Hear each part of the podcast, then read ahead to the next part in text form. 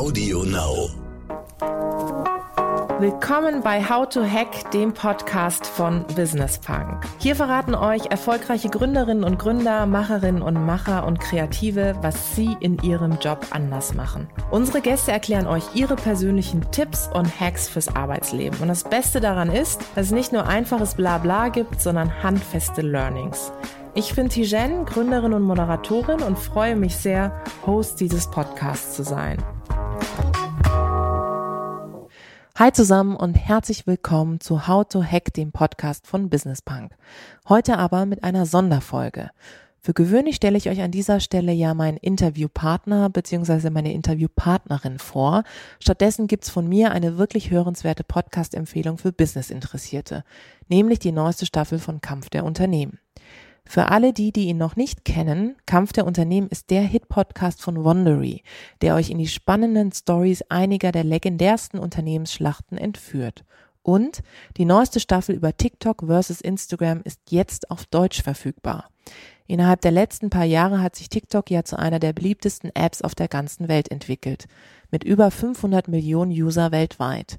Obwohl die App damit immer noch nur die Hälfte der eine Milliarde User von Instagram hat, wächst TikTok unter Teenagern weiterhin mit exponentieller Geschwindigkeit.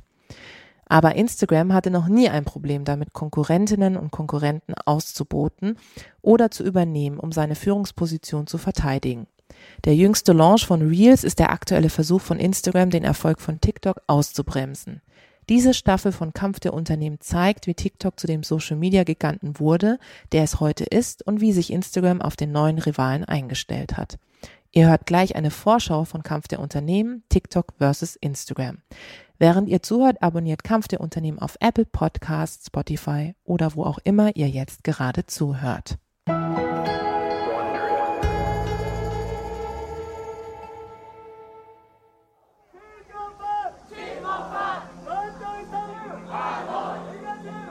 Juni 2019, das Hauptgeschäftsviertel Hongkongs. Die Demonstranten vor einem hohen gläsernen Regierungsgebäude skandieren und rufen Slogans wie Hongkong gib niemals auf und Verzichte auf das Gesetz des Bösen. Es haben sich eine Million Menschen versammelt und die Menge ist aufgebracht. Sie schwingen Regenschirme, ein Symbol der prodemokratischen Bewegung. Die Demonstranten sind empört über ein neues Sicherheitsgesetz, das es China erlauben würde, Einwohner Hongkongs an das chinesische Festland auszuliefern. Die Aktivisten befürchten, dass das Gesetz es Peking nicht nur ermöglichen würde, den Druck auf Hongkong noch weiter zu verstärken, sondern dass es auch dazu benutzt werden würde, die Opposition mundtot zu machen. Die Polizei hat das Regierungsgebäude abgeriegelt, aber es drängen immer mehr Menschen auf die Straße und gegen die Metallbarrikaden. Es dauert nicht lange, bis die Lage eskaliert. Die Polizei feuert Gummigeschosse auf die Demonstranten ab. Ein Beamter in schwarzer Kampfausrüstung läuft vorwärts und schießt eine Ladung Tränengas in die Menge. Ein anderer Beamter reißt einem jungen Aktivisten die Arme auf den Rücken und legt ihm mit Gewalt Handschellen an. Eine Schaulustige holt ihr Telefon heraus und zeichnet die Verhaftung auf. Dann klickt sie auf Teilen. Das Video würde auf TikTok, dem neuesten Schrei unter den Social-Media-Apps, live gehen. Aber trotz der einen Milliarde Benutzer von TikTok wird ihr Video niemand jemals zu Gesicht bekommen. ByteDance, die Firma, der die App gehört, scheint dafür gesorgt zu haben. Journalisten behaupten, das Unternehmen habe einen Überwachungsmechanismus zur Zensur von prodemokratischen Inhalten aus Hongkong eingerichtet. So blockieren sie angeblich jegliche Inhalte, die als umstritten gelten. Verdächtig wenige Videos von den Hongkonger Protesten tauchen auf. ByteDance bewegt sich auf einem schmalen Grat. Um seine Glaubwürdigkeit zu schützen, muss das Unternehmen einige Aufnahmen von den Protesten veröffentlichen aber auch nicht so viele, dass Peking sich auf die Füße getreten fühlen könnte oder die chinesische Regierung sogar den gesamten Betrieb einstellen würde. TikTok ist zu einer der beliebtesten Apps weltweit geworden. Und sie wurde von einem chinesischen Unternehmer gegründet.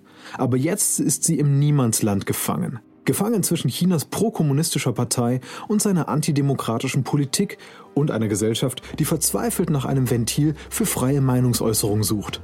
Doch trotz dieser Einschränkungen stellt sie für ihr amerikanisches Pendant eine ernsthafte Herausforderung dar. Instagram. Ich bin Alexander Langer für Wondery und das ist Kampf der Unternehmen.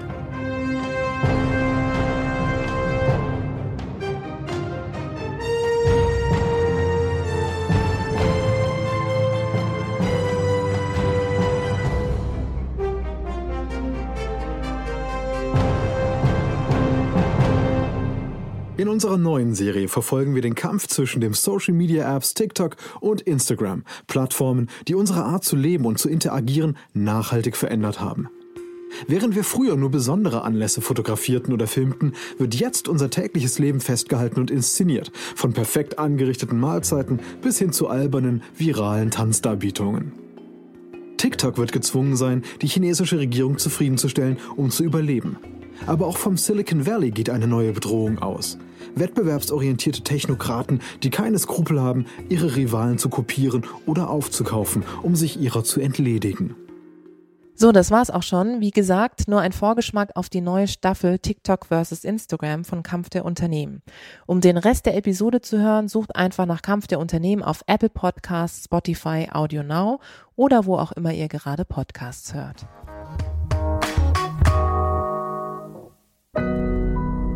Audio Now.